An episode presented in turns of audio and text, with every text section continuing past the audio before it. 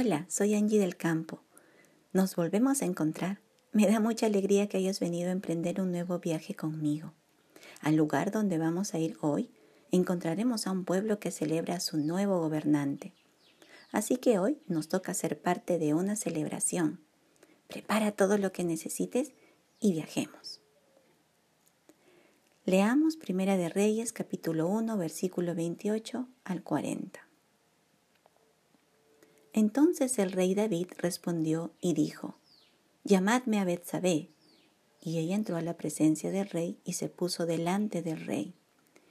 Y el rey juró diciendo, Vive Jehová, que ha redimido mi alma de toda angustia, que como yo te he jurado por Jehová Dios de Israel, diciendo, tu hijo Salomón reinará después de mí, y él se sentará en mi trono en lugar mío, que así lo haré hoy.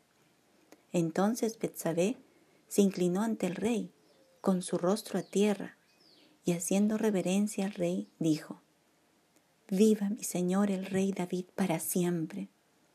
Y el rey David dijo, Llamadme al sacerdote Sadoc, al profeta Natán y a Benaía, hijo de Joiada y ellos entraron a la presencia del rey. Y el rey les dijo, Tomad con vosotros los siervos de vuestro señor, y montad a Salomón mi hijo en mi mula, y llevadlo a Gión.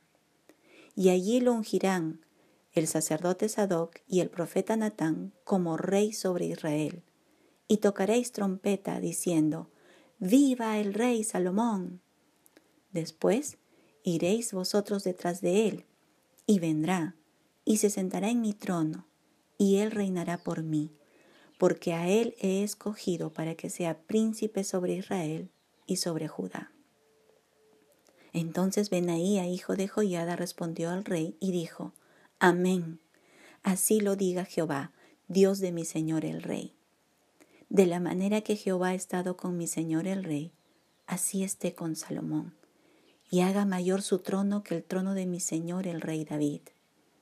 Y descendieron el sacerdote Sadoc, el profeta Natán, Benaía hijo de Joiada, y los ereteos y los peleteos, y montaron a Salomón en la mula del rey David, y lo llevaron a Gión. Y tomando el sacerdote Sadoc el cuerno del aceite del tabernáculo, ungió a Salomón, y tocaron trompeta. Y dijo todo el pueblo, Viva el rey Salomón. Después subió todo el pueblo en pos de él, y cantaba la gente con flautas y hacían grandes alegrías, que parecía que la tierra se hundía con el clamor de ellos. Luego de haber escuchado David a Natán y a Betsabé de las cosas que había estado haciendo Adonías, él se vio precisado a poner en el trono a su hijo Salomón. No sabemos por qué no lo hizo antes. Quizá pensaba que Salomón era muy joven para asumir el reino. En su discurso de sucesión mencionó que su hijo era joven y tierno en edad. Esto encontramos en Primera de Crónicas, capítulo 29, verso 1. Pero realmente no sabemos las razones que tuvo David para postergar la entrega del reino a su hijo Salomón, pues la voluntad del Señor ya había sido clara al respecto.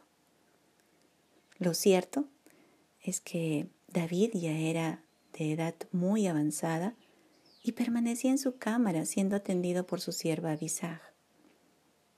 ¿Saben? Todo siervo de Dios debe ser consciente que el ministerio encomendado por el Señor tiene periodos.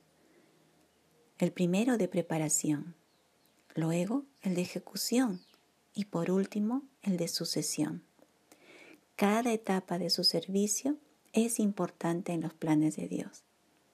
Pero que ser lo suficientemente sensible para saber cuándo uno tiene que dejar a un sucesor. Porque habrá un momento en que la obra y el pueblo de Dios necesitará la fuerza de alguien más joven. Moisés lo hizo así con Josué. Pero Josué no dejó a nadie para continuar la tarea. Y quizá por eso después de él el pueblo hacía lo que bien le parecía, como nos dice jueces 21, versículo 25. Un verso que se repite más de una vez describiendo la tristeza de un pueblo en su condición espiritual pobre. Y todo esto después de Josué. No considerar importante el periodo de sucesión pone en peligro la salud espiritual del pueblo de Dios. Saben, he pensado en David.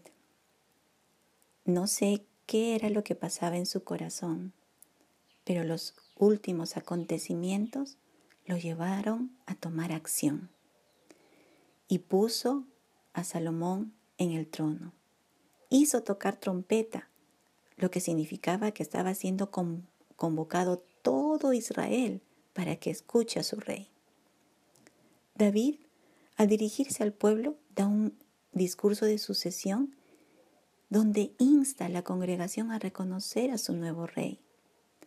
La presencia de Natán, el profeta, Sadoc, el sacerdote, y Benaía, jefe de la guardia personal de David, era elocuente estaba afirmando la autenticidad de la investidura del rey sobre Salomón y ponía al descubierto la falsedad del reinado de Adonías. ¿Cuál fue el resultado de poner a Salomón en el trono? Bueno, lo hemos visto. El pueblo se regocijó tanto que parecía que la tierra se hundía.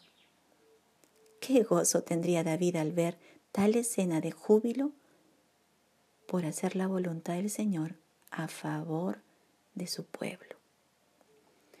No nos olvidemos de esta parte importante de nuestro ministerio. Tenemos que pensar que en algún momento dejaremos la posta a otra persona. No que nosotros dejemos de servir al Señor, porque eso no sucederá jamás. Pero sí comprender que el servicio puede cambiar de dirección según la necesidad de la congregación. Piensa en alguien más joven que tú y ora por esta persona para que tú la disipules, pensando que en algún momento puede tomar tu lugar, para que tú sirvas al Señor de otra manera, que el Señor mismo te mostrará. En este viaje hemos llegado al fin. Nos vemos en la próxima. Dios te guarde. Chao.